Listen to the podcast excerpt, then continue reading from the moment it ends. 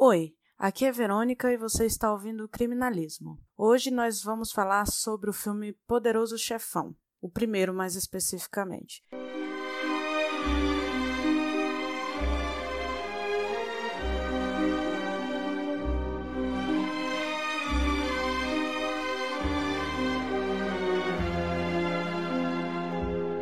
Eu estou aqui com a Marília Veras, mais uma vez, a psicóloga que gosta muito desse assunto, assim como eu. Oi. Olá, Verônica. De novo, é um prazer estar aqui e falar sobre esse assunto, como você disse, é um prazer, eu gosto muito do tema. Então, hoje nós vamos falar do primeiro filme do Poderoso Chefão, mas para começar uma nova fase, a gente vai fazer três episódios, né? Sim, vamos fazer três episódios uma trilogia. É, a gente fez três episódios falando sobre psicopatia e agora nós vamos fazer mais três episódios só que falando sobre o poderoso chefão. Então, nossa ideia é comentar um pouco sobre o comportamento dos personagens, principalmente do Don Corleone e do Michael Corleone. Então, eu queria começar especificando um pouquinho como é que é a história do filme, né? Você pode falar um pouquinho pra gente, Maria? É interessante, assim, porque eh, essa trilogia, o filme, essa primeira parte, fala justamente dessa família Don Corleone, uma família italiana, é a ascensão e decadência dessa família. Então, tudo gira em torno dessa família. E tem a ver com a máfia, que é referência, é narrativa. E essa primeira parte fala sobre um pouco do Dom Corleone e depois entra no Michael Corleone, na relação dos dois, da família. Então, é mais ou menos isso. A gente quer falar um pouco sobre as diferenças entre o Vitor Corleone e o Michael Corleone no comportamento deles, né? Porque é uma história que conta um pouco da, da decadência da máfia, né? Especificamente dessa família, a partir do momento que eles decidem que não vão participar da mudança para trabalhar com narcóticos, né? que eles normalmente trabalhavam com cassinos, com prostituição. E quando a família Tagliata, Taglia, Tagliata. Quando a família Tagliata resolve é, oferecer essa oportunidade deles trabalharem com narcóticos, o Vitor Corleone não aceita. E é a partir disso que vai desencadeando toda a história do filme, né? Exatamente. Mas assim, eu gostaria de falar primeiro, então, do Dom Corleone no episódio do casamento da filha. Isso, a gente vai começar falando do casamento para demonstrar algumas das características que já ficam claras no começo do filme, né? Exato. Eu quis assim fazer por partes para a gente identificar essas características, para ficar mais evidente, né? Eu acho que fica legal. Em relação ao Dom Corleone no casamento, ele recepciona as pessoas, né? Ele é o chamado, ele é muito conhecido por ser o padrinho. Então, ele é a pessoa que acolhe, ele é muito temido e respeitado pelas pessoas. Então, ele nessa recepção, as pessoas, a gente percebe o respeito que as pessoas têm, ao mesmo tempo a consideração. Então ele é uma pessoa que dá conselhos, que orienta, então ele é muito centralizador. Tem um limite da ética moral ali quando ele estabelece a hierarquia do padrinho e ao mesmo tempo é o patriarca, é o chefe da família. Então tudo ele supervisiona, ele monitora.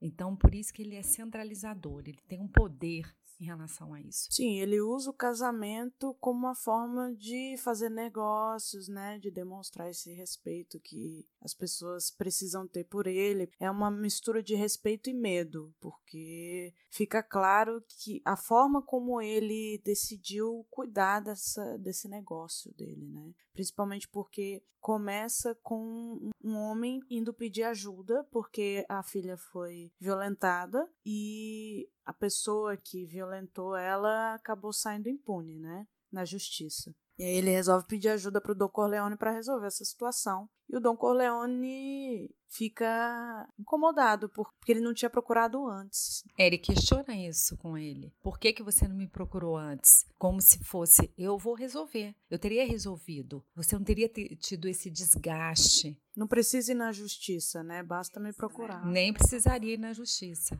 Então, ele confirma a autoridade ali, a força dele e, e, o resultado, como ele tem essa eficiência, ele consegue obter resultados. Sim, e ele acha desrespeitoso o homem ir lá procurá-lo sem oferecer nada em troca, sem oferecer amizade, nem nada, simplesmente pedindo, porque ele sabe que o homem não o respeita. Né? É, mas também tem a questão assim, que mais tarde eu vou precisar dos seus favores, quer dizer, eu vou fazer para você, para depois você retribuir. Ele tem todo um procedimento, né? Exato. Então, ele tem que seguir o procedimento para que o, a negociação funcione. Ele, ele tem as regras dele, o Vitor Corleone. E essas regras precisam ser respeitadas. Ele exige a fidelidade. Exatamente. Então ele acaba exigindo várias coisas para que ele faça o que a pessoa pede. Não é, um, não é tão simples quanto parece. Né? Exatamente. É um acordo, é uma condicional. Não é algo que ele faz porque ele é bonzinho, simplesmente assim. Tem um jogo de interesses. E precisa ter para ele demonstrar que ele não faz as coisas de graça. Exatamente. Tem uma troca de favores e sempre com uma, uma demanda, sempre ele sabe que, que pode confiar na pessoa, ele testa a fidelidade da pessoa. É, e ao mesmo tempo ele tenta mostrar que ele está ajudando a pessoa, porque ele fala: pode ser que eu peça esse favor, pode ser que não. Exatamente. Então ele deixa a pessoa, de certa forma, refém um pouco disso. Porque a qualquer hora eu vou precisar de você. Então você tem que estar a postos. E aí acontecem várias coisas durante o casamento, né? Ele acaba focando muito mais nos negócios do que no casamento em si, né? Do que na festa de casamento, na verdade. É porque tem a questão também social que ele ele também tem interesse de manter um carisma, de manter uma fachada, família unida, a preocupação dele, porque isso também tem a ver com ser respeitado, porque ele é um pai de família. E ali ele está celebrando um casamento que tem a ver com uma religiosidade, com um ritual que é valorizado naquele grupo, naquela cultura. Sim, e também é um sinal para que as pessoas que ele considera, que ele faz negócios, etc., mandem presentes ou compareçam, né? Isso também é importante, essa demonstração de valor, de respeito a ele, né? A família dele. Com certeza, fidelidade. E aí, ao mesmo tempo, a gente vê o Michael, né? O comportamento do Michael no casamento. É interessante porque ele chega com uma farda e condecorado, que dá a entender pela farda que ele usa e pela companhia também. Ele chega com a namorada, então ele eh, chega no casamento bem feliz, tranquilo. E, ele é aguardado, inclusive pelo Dom Corleone, que tem uma consideração por ele, por esse filho. É, ele pergunta, o Vitor pergunta por ele mais de uma vez, né? Exatamente, estamos aguardando. Ele sempre chega com essa mensagem: estou aguardando o meu filho. Então existe um, um carinho, né? Consideração em relação a esse filho, o Michael. Mas aí a gente percebe que o Michael tem um comportamento diferente, porque ele não faz parte do negócio da família, ele não. Ele, ele é de fora, ele é uma pessoa que estudou, uma pessoa que foi para a guerra, que é um ele é um visitante, militar. Ele é um militar visitante. É uma pessoa que está ali para que não faz parte, mas ao mesmo tempo ele sabe muita coisa sobre a família. Exatamente, é o que surpreende, porque ele não faz parte, mas ele sabe as histórias das coisas que aconteceram e quando a namorada dele questiona, né, a, a Kay, a Kay Diane Keaton. Diane Keaton, ela questiona, porque tem coisas que não são muito certas, éticas, né? O que ele fala em relação ao pai, né? Como o pai consegue as coisas com autoritarismo, usando a força, a violência, e ele fala com muita naturalidade. Sim, ele conta a história de como o irmão dele conseguiu virar um cantor famoso. Você percebe que o Vito fez com que ele se tornasse um cantor famoso de uma forma autoritária. Né? Exato, porque na verdade, se não me engano, é um sobrinho, sobrinho do Vito Corleone. Mas tem um sobrinho que é um cantor famoso. E ele consegue sucesso justamente por conta da interferência do Dom Corleone. Inclusive usando força, né? Usando, usando a força. Então ele, o Michael comenta com a Kay sobre o fato, com, com essa naturalidade, porque é assim que funciona a família. Mas ele não faz parte disso. É, ele, ele fala que ele não, não faz parte, que e dá para perceber que ele não concorda, que é uma coisa que ele não teve interesse em fazer, mas ao mesmo tempo ele fala com naturalidade de quem não se importa, né? De quem não, não acha isso nada demais, né? Exatamente. Ele não demonstra, como a Kay, uma indignação ou uma postura de questionamento. Uma surpresa, né? Uma surpresa. Ele não demonstra nenhum tipo de questionamento. Ele fala, é assim que funciona a família como tem que ser, mas eu não faço parte. Então você vê que ele não tem assim um, julgamento ético sobre o fato. E tem outra questão que chama atenção, como ele passou por uma guerra, condecorado, ele não apresenta sintomas de estresse pós-traumático, né, de uma pessoa que que numa guerra você tem muito sofrimento. Então ele não demonstra. Parece que ele fez um passeio. Se você é condecorado, significa que você matou muitas pessoas, né? Sim. Todo herói de guerra é aquele que matou muitas pessoas. Exatamente. E mesmo assim, uma guerra sempre é tenso, né? Não é um passeio, não parece, não é uma algo tranquilo, como ele demonstra. É, parece. No retorno da guerra. Não necessariamente você precisa voltar transtornado, né? Mas ele não demonstra que aquilo afetou ele de alguma forma. Não demonstra que ele tem algum problema com é, matar alguém, ou pesadelos ou qualquer coisa do gênero, né? Ele não expressa nenhum tipo de estresse. Ele não faz nenhum comentário, nenhuma referência sobre isso. Sim, é importante é, frisar que, como a gente vai fazer uma análise do filme inteiro, a gente vai contar cenas, a gente vai dar spoiler. É, então é importante que você tenha visto o filme, até para compreender melhor o que, que a gente está falando, né? Exato, para fazer os links também, né? Exatamente. Se você não viu o filme, por favor, veja. Tem alguns serviços de streaming. Eu acho que tem na Amazon Prime, dependendo até na Telecine Play, então não é difícil de encontrar. E é um filme maravilhoso, excelente, feito pelo Coppola, que é um diretor espetacular, a partir de um livro baseado no livro do Mario Puzo e com personagens excelentes como o Al Pacino, que faz o Michael Corleone, e o Marlon Brando, que faz o Vitor Corleone, né?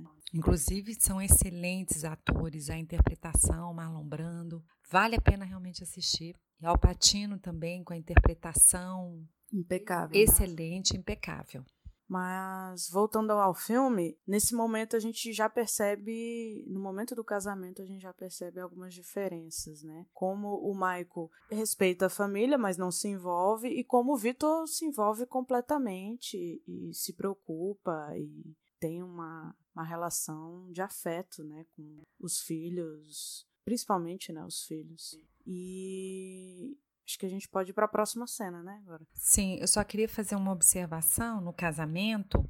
O Michael, quando ele apresenta os irmãos à namorada, ele tem um irmão que é o irmão adotivo, então que é o advogado. Ele apresenta como uma pessoa importante, embora seja meu irmão adotivo, ele tem uma importância, um valor não por uma questão talvez afetiva, mas pela função que ele ocupa na família, o valor que ele tem em relação a essa família. Sim. O que demonstra uma questão condicional dele. O que, que ele tem para me oferecer? Sim. Que é o Tom Hagen, né? Então, ele na apresentação ele faz questão de enfatizar a importância, o valor desse irmão adotivo por ser advogado, né?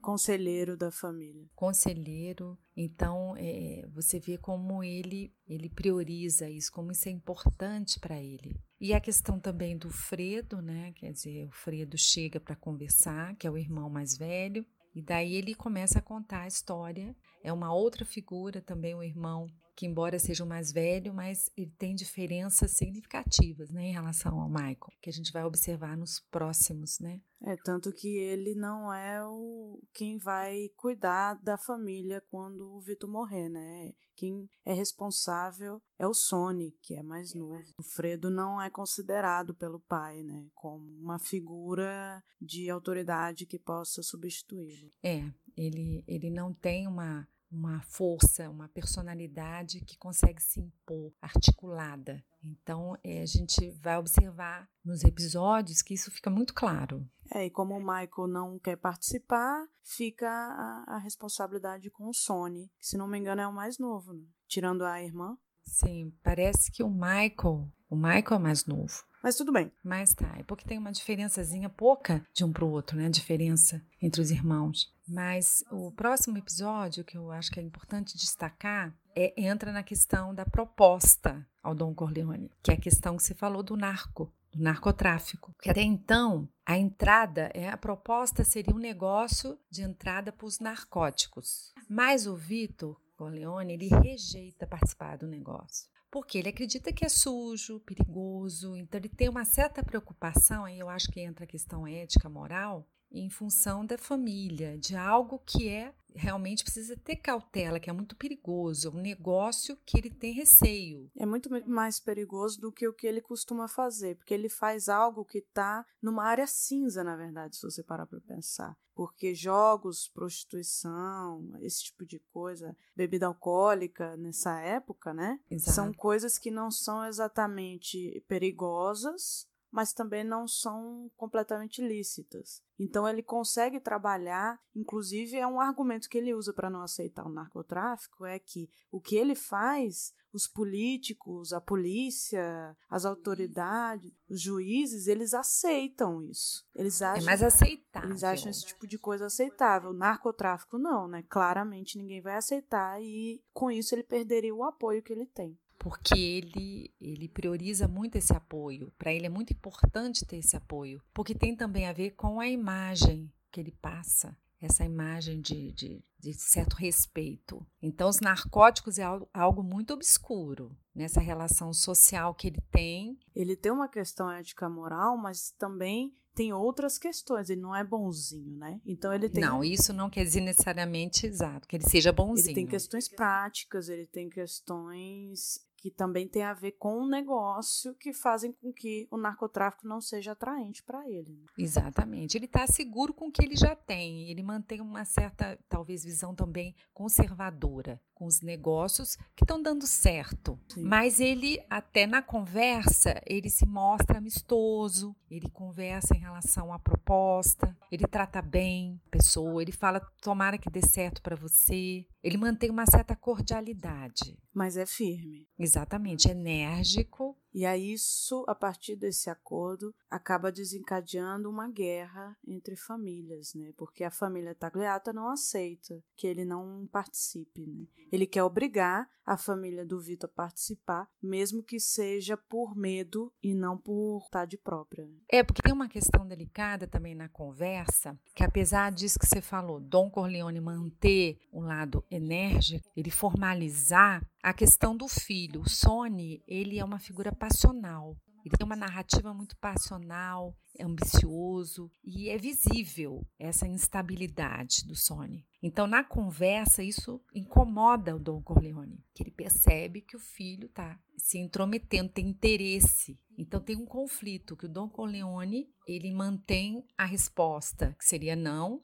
mas o filho, por outro lado, o Sony, tem interesse. E deixa isso claro, né, pro Tagliata, né? É, porque a questão, então, ele tem interesse. Então, quando ele percebe essa instabilidade do Sony, ele entende que a coisa não está tão segura, certa. Que ele pode ainda é, mudar conseguir mudar de ideia e conseguir é, influenciar, porque ele percebe a importância da influência do Dom Corleone. Então é isso que ele quer. Ele quer justamente ter o, o, juiz, as autoridades a seu favor. Ele quer uma conivência, uma cumplicidade. E isso ele pode conseguir através do Dom Corleone. É, e Dom Corleone fica incomodado porque ele não quer que ninguém demonstre suas opiniões fora da família para outras pessoas. Que foi exatamente o que aconteceu. O representante dos Percebeu que o Sony estava com uma opinião diferente e usou isso. Só que, além disso, o advogado que a gente falou, né?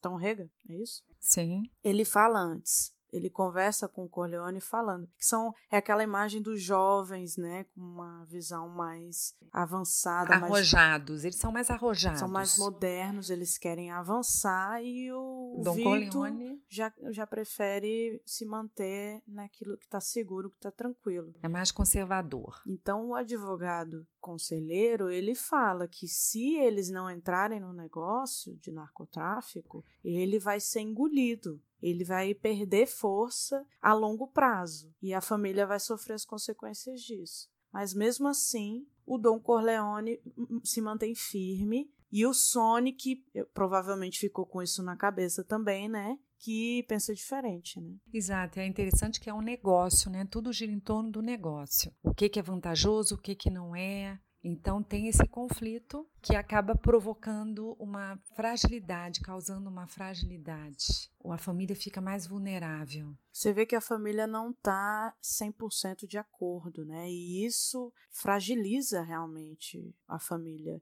Isso é um primeiro passo para enfraquecer e para começar o que você falou da a descida, né? A decadência. A decadência, exatamente. Porque eles ficam muito vulneráveis. Então, tem conflitos. Dom Corleone já não tem a mesma força, porque ele está mais velho. No processo, ele começa a envelhecer. Então, você vê que na sequência, depois da proposta, tem o atentado contra Dom Corleone. Então, eles perceberam, os mafiosos, as outras famílias, a fragilidade de Dom Corleone. Exatamente. E aí, esse é o ponto de virada, tanto para o Dom Corleone, né, o Vitor, quanto para o Michael também. E é isso que é interessante dessa parte. Muito interessante, porque a questão que o, o Vitor, ele consegue sobreviver ao atentado. Ele sofre um atentado, a intenção era matar e surpreendentemente ele sobrevive aos tiros. Com certeza, foram cinco, se eu não me engano. A cena é chocante, o Fredo tá junto, você vê o desequilíbrio,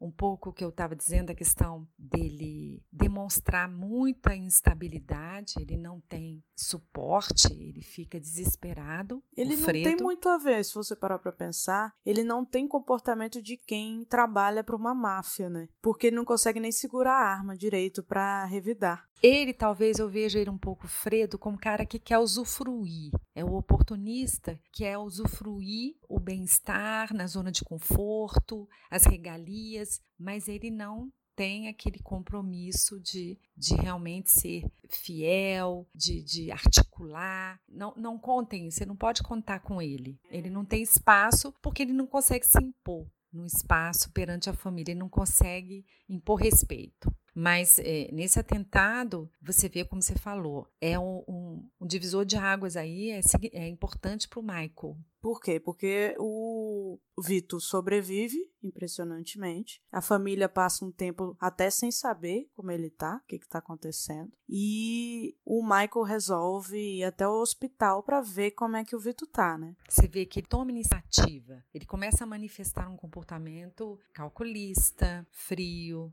ele começa a querer saber o que está acontecendo. Até aquele momento ele não, ele não queria participar de nada, ele não tinha nada a ver. Até o momento, não. Mas naturalmente, na sequência, ele começa a expressar a verdadeira face, o, o, interesse dele, ele demonstra habilidade, frieza, até para arquitetar um plano. É, eu acho que o mais interessante dessa parte é a naturalidade como ele consegue assumir a posição de líder e tomar decisões rápidas. Claro que provavelmente tem a ver com a guerra também, né, o preparo que ele teve na guerra, mas é muito interessante que ao ver o pai dele quase morto, ele é como se ligasse uma chave, né? E ele mudasse totalmente o comportamento dele e passasse a agir realmente de forma fria e que consegue se adaptar e trabalhar sob pressão, né? Porque ele resolve rapidamente mudar o pai dele de lugar dentro do hospital e quando o padeiro encontra ele é que a gente tem uma das cenas mais significativas em relação ao comportamento dele. Né? É, porque o comportamento dele ali, você vê que ele toma iniciativa, ele faz tudo. Era uma situação que ele poderia estar emocionalmente alterado, mas ele consegue manter uma frieza do raciocínio. Ele não demonstra nenhum descontrole, principalmente porque ele rapidamente ele consegue articular uma situação. Então, ele chama o padeiro, eles vão para fora e ele faz de conta que eles são capangas, capangas do Dom Corleone. Então eles ficam de frente, só que é uma situação de muito risco que ele consegue controlar. Então passa um carro com vários pistoleiros ali e ele fica tranquilo, enquanto que o outro está alterado. Então, a hora que passa o carro, ele, o companheiro, o padeiro, está ali com cigarro, tremendo, a mão trêmula. Tentando acender o isqueiro. Que demonstra um descontrole, que é natural, medo. coerente, medo. E o Michael simplesmente tira, saca do bolso o isqueiro e acende o fogo. Então, é, sem demonstrar nenhum tipo de alteração. Tranquilo, né? Sem Com muita medo, firmeza. Sem, susto, nada. sem medo. Então, ali é uma situação que não tem nenhum estresse, nenhuma demonstração de estresse que era o natural, que seria o natural. Você, você não é um capanga, você não está acostumado com isso. Você se vê do nada numa situação em que você tem que ter controle e ele consegue. Exato, até porque é uma situação imprevisível, muito imprevisível. Ele não tem controle nenhum daquela situação. Poderia ter levado um tiro e morrido ali. Na hora mas ele consegue ter a frieza de não entrar em contato com medo, sofrimento, então demonstra superficialidade. Pois é, e aí tem um momento em que a polícia chega, bate nele e aí eles vão para casa. Aí tudo bem. Só que aí nós temos outro ponto de virada, que é o ponto quando tá o Michael, o Sony e o Tom conversando, e aí eles decidem, ou melhor, o Michael decide. O Michael decide que quer matar tanto o policial quanto o representante da família Tagliata. E é surpreendente porque até o Sony debocha da situação, brinca. Logo você, que não queria nada em relação à família, que não estava envolvido, então uma surpresa para o Sony ver a reação do irmão. E acha que é uma reação passional. E ainda acha que é passional. Mas aí o Michael articulado, como sempre, assim, nessa situação, como ele demonstra, ele justifica o ato, a questão dos jornalistas. Então, ele explica por que, que ele quer fazer isso. Sim, como a polícia pode ser retratada como corrupta pela, pelos jornais e como isso faria com que a visão do, das vítimas fosse negativa, né? Exato, quer dizer, você vê que tudo é muito rápido que ele faz, o pensamento dele tá mil por hora ali. E planejado, organizado, né? Muito planejado. Então é uma virada assim muito importante no processo. E não só ele arquiteta o plano, ele decide que ele que quer matar, porque a própria o Tagliata, se aproveitando da situação, ele quer conversar com o Michael que é a pessoa que não tem nada a ver com a história, mas que pode, na cabeça do Tagliata, ser convencida, né? Então ele, se aproveitando disso, ele decide que ele vai mesmo e ele que vai matar. É, você vê que é interessante que ele é o escolhido e ele toma iniciativa também muito objetivo. E consegue convencer facilmente também os irmãos. Né? Convence, inclusive. E tem um trecho do comparsa que está com ele que mostra como é que ele deve fazer, mostra a arma, entrega para ele. E na conversa, o Michael fala, ele pergunta para o Michael, depois que você alvejar essas pessoas, né, depois do tiro, o que, que você vai fazer? E o Michael responde que vai sentar e terminar o jantar. Então é um outro momento que ele demonstra que o que ele vai fazer é algo que não tem nada de mais. É uma execução, ele vai matar sangue frio. A queima-roupa, né? A queima-roupa. Uma possibilidade grande. Provavelmente o sangue vai cair nele, né? Exato. É uma situação, imagina a situação, dentro de um restaurante público com pessoas em volta, ele simplesmente atira nos dois, a queima-roupa próximo ou seja, vai ter sangue em cima dele, vai ter até, sei lá, miolos, mas para ele tá tranquilo, vou continuar aqui meu jantar. E aí o capanga, ele age como uma brincadeira, né? Ó, você tem que levar a sério. Exato, ele acha. Mas o Alpatino, o ator Alpatino, você vê a expressão do olhar dele, a interpretação, como ele incorpora o personagem de forma assim extraordinária, que impressiona. É. O vazio do olhar. Demonstra que não necessariamente ele estava brincando, né? Fica aí a ambiguidade, né? A gente não sabe. É uma ambiguidade que esclarece também as características desse personagem. É, com o passar do tempo, a gente começa a perceber que pode ter sido num tom irônico, mas que ele seria capaz de fazer isso mesmo. É, não é novidade. Depois, com o comportamento dele, a gente vai vendo as atitudes, ele realmente vai demonstrar que ele seria capaz de, de muito mais do que isso. Exatamente. Diferentemente do pai, né, do Vitor, que já tem um comportamento mais conciliador, mais afetivo, de, é, de tentar sempre exatamente. resolver na conversa, no diálogo. Ele tem uma certa preocupação, uma ética e empatia também.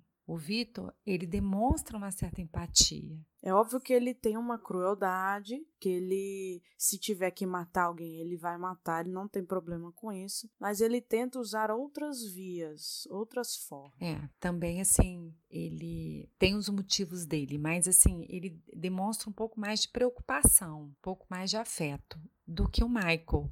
E busca alternativas também. E busca alternativas. Ele acorda, quando ele volta em si, depois disso, ele tenta conversar novamente. Né? É essa questão mediadora, a união da família, a preocupação com os filhos, inclusive com a, com a questão econômica, ele também tem essa preocupação com o negócio, mas ele tem um afeto pelos filhos. Você vê que o, o Michael ele já é mais impulsivo, né? Apesar dele conseguir ter a capacidade de planejar e de arquitetar coisas em curto prazo, mesmo assim ele age por impulso, porque a primeira coisa que ele pensa em já matar. Se parar para pensar, ele não pensa em alternativas. É, ele não tem alternativas. Então, é, é, a morte é um ato também, uma, o ato de matar é uma impulsividade. Vou resolver logo, rápido, mas é diferente do Sony, né? É muito curioso porque ele poderia justificar falando, eles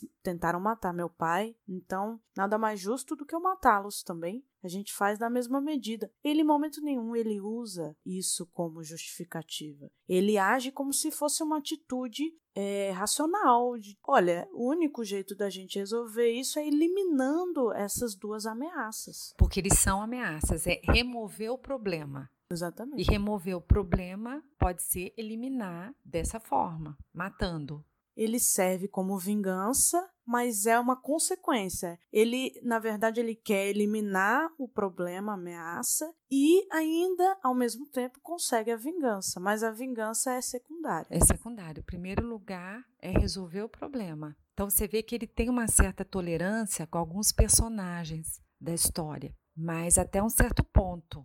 Quando a pessoa não consegue é, ser mais fiel, não consegue fazer o que ele quer, não faz parte mais do negócio, o não interessa, é descartado. A gente vai observar isso também, esse comportamento. Eu sinto que tem muito a ver com a conveniência, né? A gente a princípio acha que é por causa da relação familiar, da proximidade familiar, do afeto e etc. Mas na verdade, se você parar para pensar, tem muito mais a ver com a conveniência. Os irmãos, por exemplo, a princípio ele não pode matar, porque não é conveniente, porque você tem que ter uma fachada familiar, porque você tem que demonstrar afeto, porque o Vito valoriza muito a família, então o Michael tem que valorizar. Enquanto então você... o Vito está vivo. Então você pensa, o Michael não vai matar os irmãos, por exemplo, se eles fizerem alguma coisa, porque ele gosta dos irmãos. Não é essa a imagem que ele passa. Exato. Você vê que no primeiro, no momento do episódio do casamento, quando ele apresenta o irmão adotivo, ele, ele tem uma representação de status. Ele faz questão de mostrar para a namorada, para Kay, o status que esse irmão ocupa. Por isso que ele é valorizado, porque ele é um mentor, porque ele é advogado. Então, para ele, isso é primordial.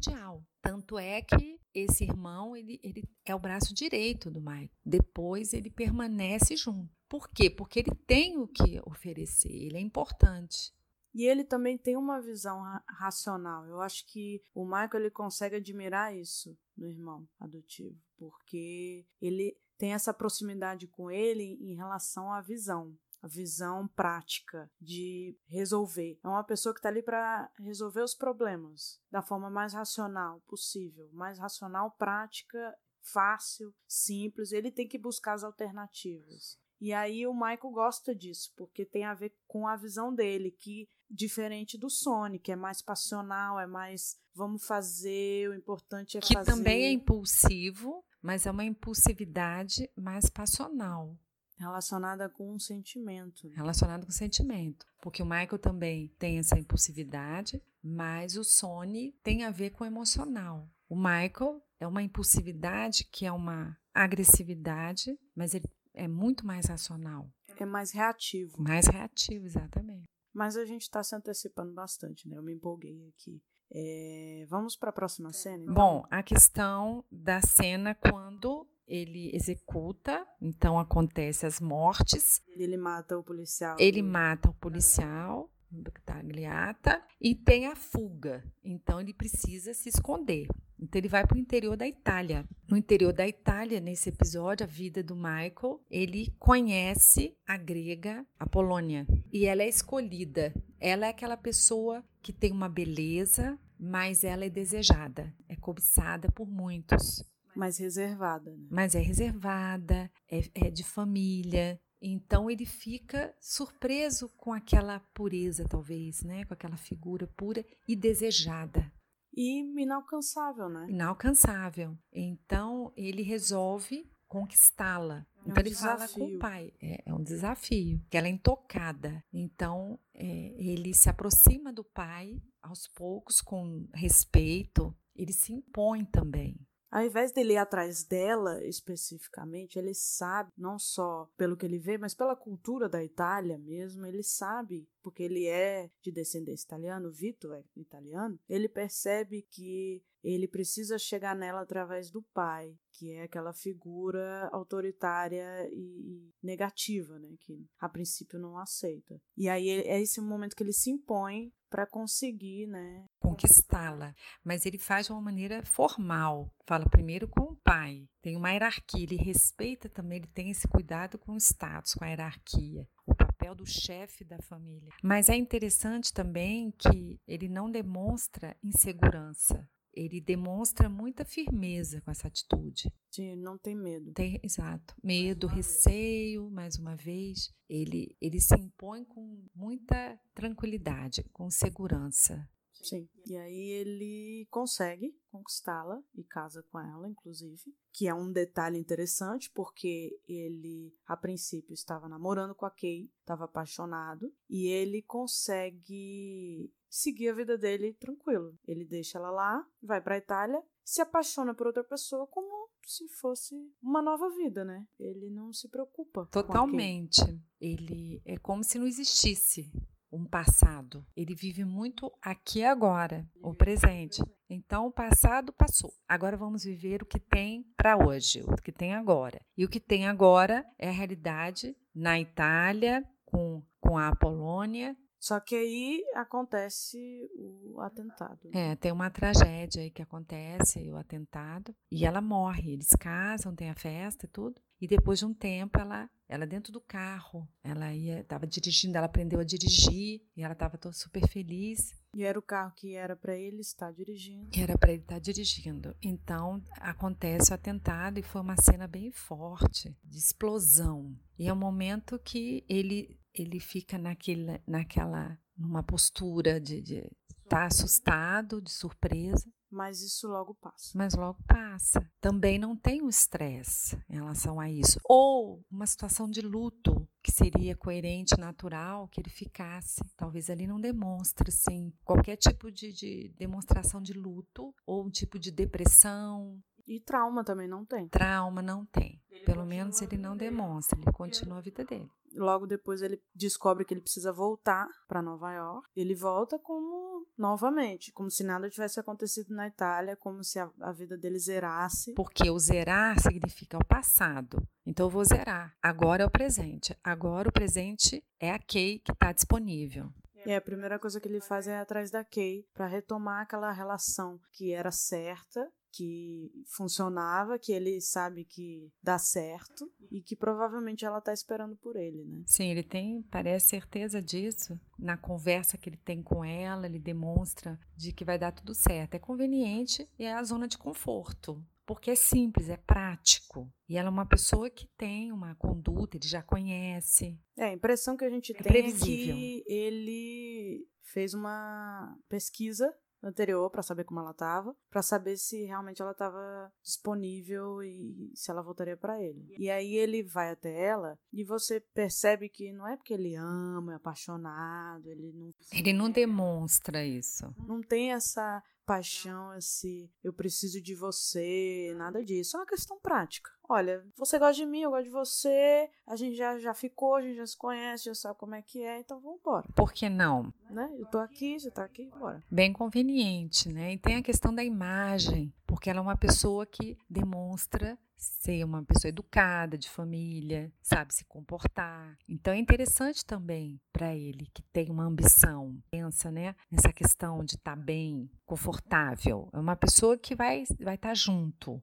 Exatamente. E aí a partir desse momento a gente vai para a próxima fase da história, tanto para o Michael quanto para o Vitor Corleone, que é o momento em que o Vitor morre. É, mas também tem a questão da emboscada contra a Sony, né? Quer dizer, o Sony morre, que ele é surpreendido. Sim. Então é uma morte terrível, porque ele, Aí a ele é baleado, da, né? É a parte da história do Sony, né? Do Porque Sony. O, o Sony também estava passando por uma outra situação, que era a irmã e o cunhado. Né? Exatamente, é um conflito, que aí o Sony tem um lado passional. Era um conflito específico do Sony, porque nenhum dos outros irmãos e o pai, ninguém estava envolvido. É a situação em que a irmã está sofrendo violência doméstica do cunhado e o Sony vai tirar satisfação, porque ela conta para ele, e ele resolve simplesmente bater no cunhado, porque é cunhado, né? É família de qualquer forma. E tá fazendo besteira, tá machucando a irmã, mas continua sendo família, continua tendo regras. Você vê que ele não mata, Ele resolve não matar por causa disso, por causa desses sentimentos. mas como ele se envolve emocionalmente, ele é bastante agressivo. O problema nessa situação é que o que ele não sabe é que violência doméstica não simplesmente acaba. Não tem como você simplesmente fazer a pessoa parar na porrada. É, assim. exatamente. Então é claro que o cunhado, a- até porque ela não separa, né? Então o cunhado continua batendo nela. E aí mais uma vez ele vai atrás, ele é chamado para resolver a situação. E é nesse momento que ele sobra essa emboscada Ele sai sozinho, né, de carro, né? ele sai sozinho muito rápido, né? Aquela coisa da impulsividade, da, da passional, né? De ele vai, nem pensa. Enquanto isso, todas as famílias estão contra os Corleone, né? Então ele sofre essa emboscada e isso acaba desencadeando o começo da guerra. É, porque aí entra a questão da, da postura do Dom Corleone, que vem à tona também um lado dele mediador, que é um lado de pacificar.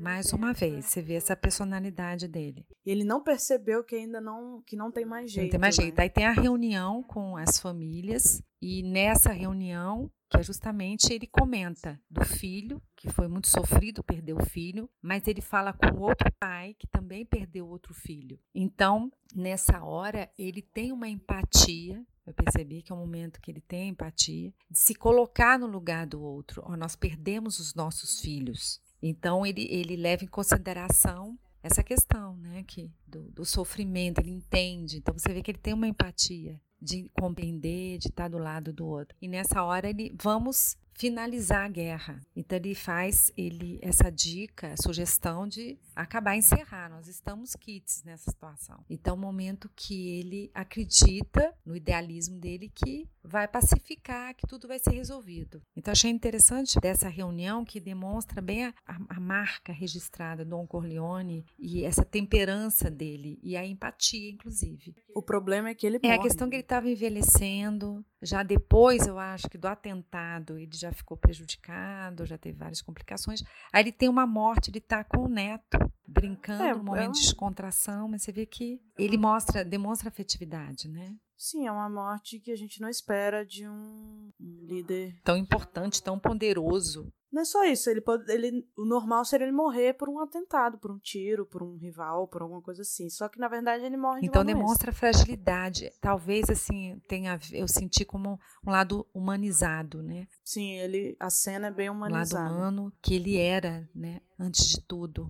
Uhum. E aí ele morre. E aí é nesse momento, né? Esse que é o momento de virada, que é a, a mudança que acontece dentro da família, porque no momento em que ele morre, o Michael descobre que tem um traidor. E aí tem a cena do velório, né, que também é uma cena bem significativa para o comportamento é, do Michael. Esse episódio ele é significativo realmente. Então a expressão, a questão do olhar do ator, do Alpatino, aquele olhar inquisitor que está ali observando, racional. Então Michael ele está determinado. Então ele não vivencia ali o momento do velório. Os outros irmãos, a gente vê que eles estão sofrendo. Inclusive a mulher do Michael está sofrendo, chorando. Então está todo mundo mobilizado. É uma situação de vivenciar a tristeza, o luto. Novamente ele não vivencia o luto, o momento de sofrimento. Ele se mantém racional, frio, articulado, observando o movimento, quem é quem, quem eu posso confiar, quem eu não posso, e já está pensando o que, que ele vai fazer, a impressão é que dá é que ele não precisa vivenciar o luto, que para ele tá tudo tranquilo. Então, ao invés dele focar no velório, ele foca na situação novamente social para conversar com as pessoas e para tentar descobrir quem é o traidor. Então, diferentemente do casamento, que é uma situação favorável para esse tipo de coisa, no velório, a ideia é que você é, vivencie o luto e não que você faça negócios. Então é como se fosse uma comparação. O Vitor fazia negócios num casamento e o Michael faz negócio num velório, né? Isso diz muito dos dois, né? Do comportamento e da vivência dos dois. Eu acho isso muito. É uma metáfora bem significativa. Exato. Né? Você vê o significado de cada um, né? A relação que eles têm em função do sentimento, né? Um tem o sentimento, o outro não tem. E como cada um vai elaborar isso. Então, realmente ali é fundamental para a jornada do Michael nos próximos. E aí esse momento é o momento que ele assume a liderança. Ele assume ali a liderança. Ele na cadeira sentado, a postura dele de sentir, né? E você percebe novamente que é natural, né? Não seria natural se o pai dele e o Sony estivessem vivos, porque eles tinham seus papéis, mas como eles morreram e o Fredo, ninguém nem pensa na possibilidade dele ser um líder, ele toma esse lugar tranquilamente. E aí você fica pensando, ué, mas ele no começo, ele não queria isso. Você percebe que ele tem uma um histórico completamente diferente. Ele estudou fora, ele virou militar, foi para a guerra e todo mundo aceitou que ele seguisse outro caminho, né? Mas ele, quando ele se vê nessa situação, ele não demonstra ter um conflito, não demonstra ter uma preocupação, não demonstra ter dificuldade de aceitar isso. Ele aceita. E é, e é importante você estar tá colocando, que eu lembrei também numa parte do, uma, do diálogo do Don Corleone com o Michael. Ele, o Don Corleone ele fala da expectativa em relação ao Mike, das aspirações do, da expectativa em relação a, ao Michael, dele ser um político, de ser uma pessoa importante, que ele está um pouco fora do, do esquema, vamos dizer assim, do crime, que ele seria um político, porque ele é articulado, inteligente, mas depois... Não necessariamente fora do crime, né? Exato, mas assim, é, levando em consideração isso. Ele tinha outra expectativa, né? Diferente. Diferente, que ele fosse uma pessoa importante na política, porque ele é inteligente, porque ele estudou, então ele tinha uma outra expectativa em relação ao filho. Mas depois ele acaba aceitando que era assim que tinha que ser.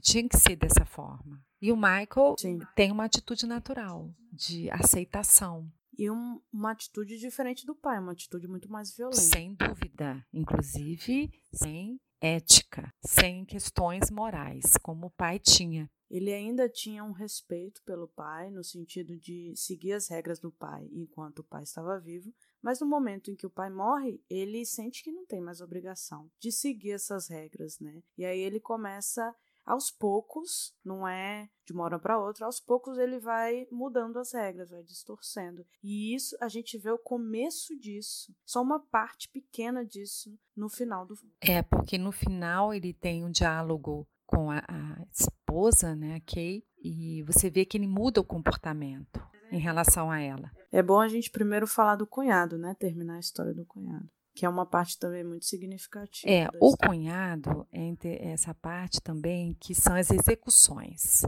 Porque tem o velório, que é o que ele está pensando em fazer, depois, na sequência, tem as execuções. Então, ele começa a colocar em prática justamente o que ele estava analisando ali naquela hora. O plano, o plano dele. dele do, do jeito, jeito dele. dele. Mas como é que é o jeito dele? Então, essa questão da relação, da família, isso já não tem mais interesse dependendo do contexto. Então, esse cunhado que ele tinha, vamos dizer assim, de certa forma, ele não tinha eh, esse envolvimento emocional por conta das brigas da irmã, né, da violência doméstica em relação à irmã, isso não incomodava. Começou a incomodar, de repente, quando o cunhado não era mais fiel, quando ele começou a trair, quando começou a, a, fazer coisas que ele não aceitava, né? Começou a trazer consequências negativas para o negócio. negócio, começou a incomodar. Ele tinha problemas financeiros. É, e era um traidor. Então isso, um traidor significa que é uma pessoa que vai incomodar, que vai ser uma pedra no caminho do Michael. Então, a princípio, ele, você pode pensar novamente aquela ideia, né, de que ele está se vingando da irmã, assim como quando ele matou o policial, que é uma vingança. E, na verdade, acho que não chega nem a secundária, acho que chega a ser terciária. Exato. A coisa da vingança. Porque a preocupação dele é o, o trabalho que esse cunhado vai dar, a pedra no caminho, esse problema é um que problema. ele causar, que ele sabe, ele sabe que E ele é uma pessoa assim, tem o um diálogo, um diálogo irônico com o cunhado, quando ele resolve executar o cunhado, nesse diálogo, o Michael ele comenta com o cunhado que ele não vai morrer, que ele pode ficar tranquilo. Por quê? Porque ele não vai deixar, a, eu não vou deixar a minha irmã viúva. Inclusive, ele coloca a questão de ser padrinho do filho do cunhado. Eu sou padrinho do seu filho. Então, com isso, ele ainda usa, distorce aquela questão que é valorizado pelo Dom Corleone padrinho, afilhado, esses laços. Então ele debocha em relação a isso. Eu acho que você parar para pensar é até um deboche ao Sony, porque ele essa frase é exatamente o estilo do Sony, é o que o Sony diz. Sim, exato.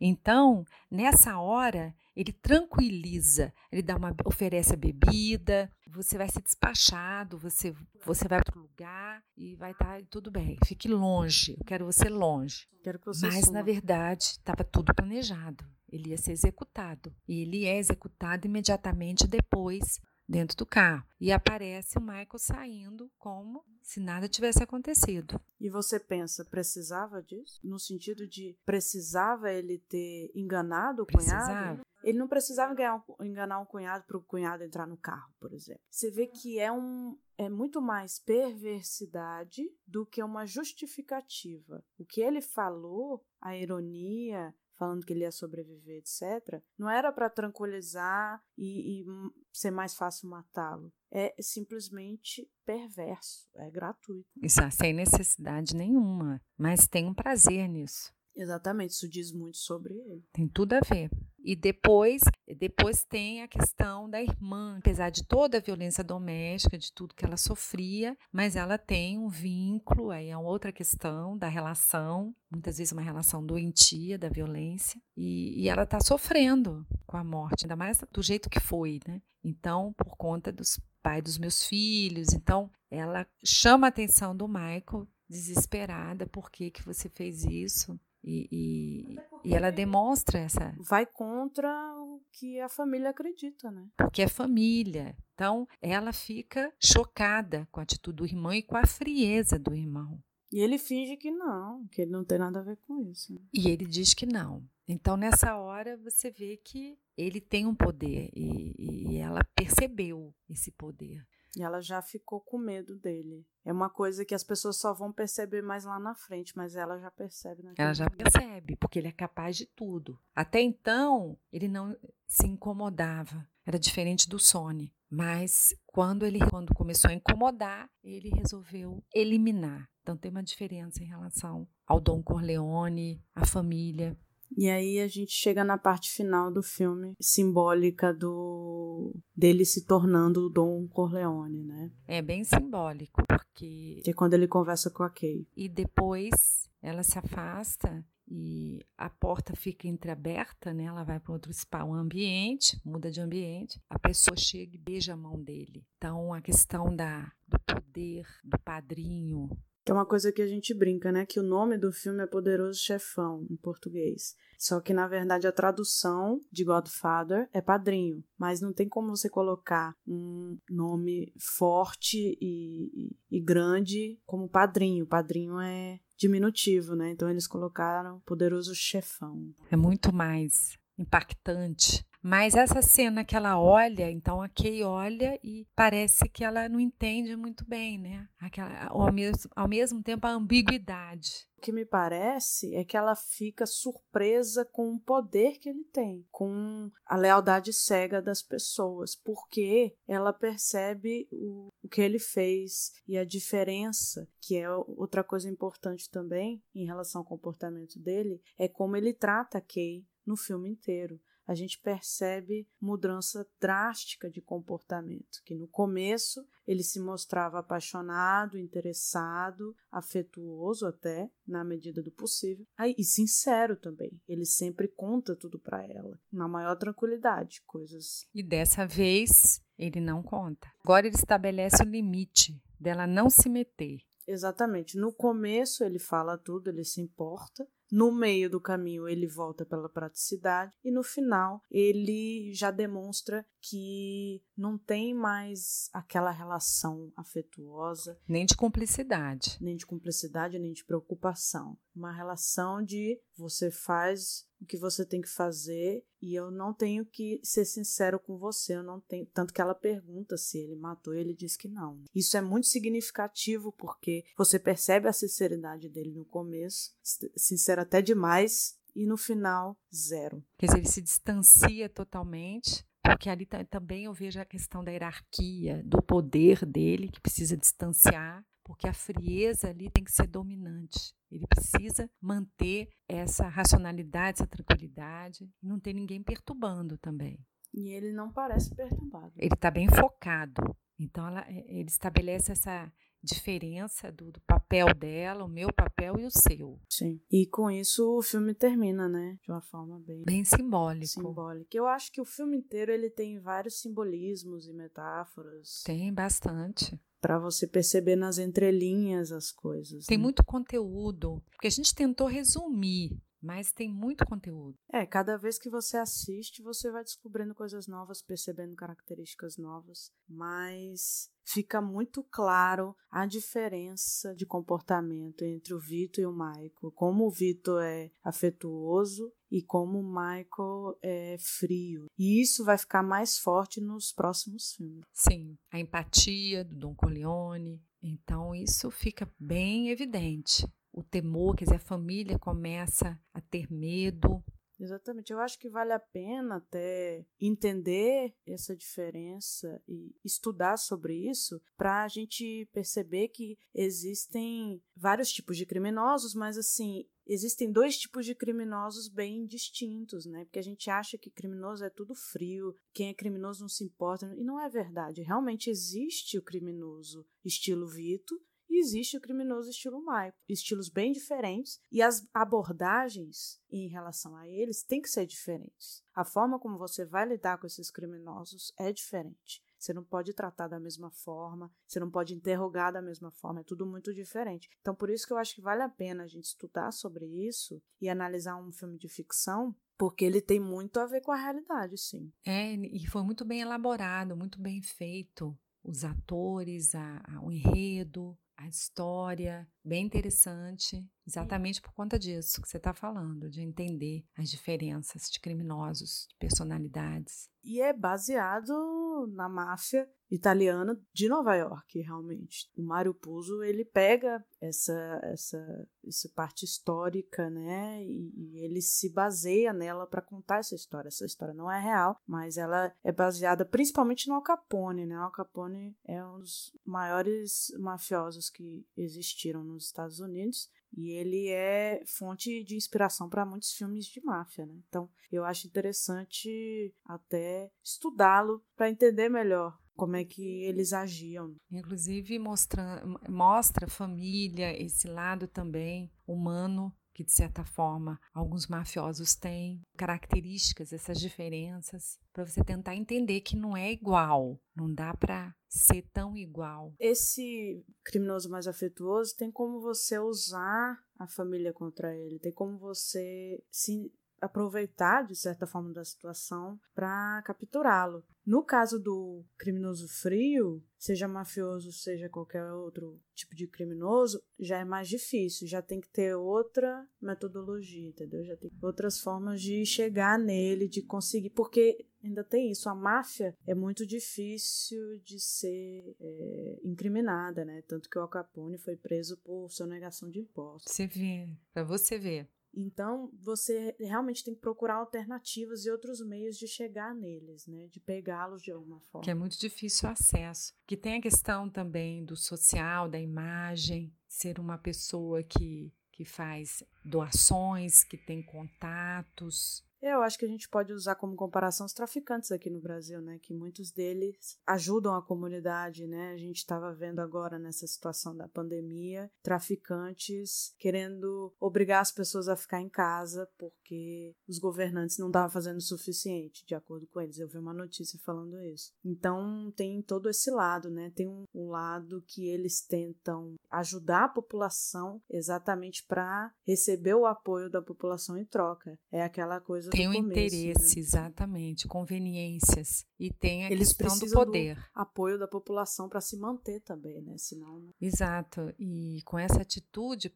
filantrópica, às vezes, com atitude, é uma maneira de manter o vínculo, laços com essas pessoas. E manter a lealdade. Né? Manter a lealdade, a fidelidade. Então, tem um interesse, um movimento articulado, inteligente até em determinadas situações, quando ele tem uma inteligência acima da média, quando não tem, que a gente viu, né? Que às vezes não tem, mas quando ele consegue ter um estudo, informação, ele fica mais sofisticado para é, poder conseguir o que ele quer. Eu acho interessante porque você pode pensar que não tem máfia aqui, né? Não existe, como existe nos Estados Unidos, ou na Itália e em outros países. Mas é como eu falei, a gente pode usar como comparação o tráfico de drogas, as organizações criminosas como que são organizados. PCC, o Comando Vermelho. Se você for analisar, tem algumas diferenças culturais, mas a estrutura é mais ou menos a mesma, né? Eles têm uma estrutura familiar que não é de sangue, mas é de,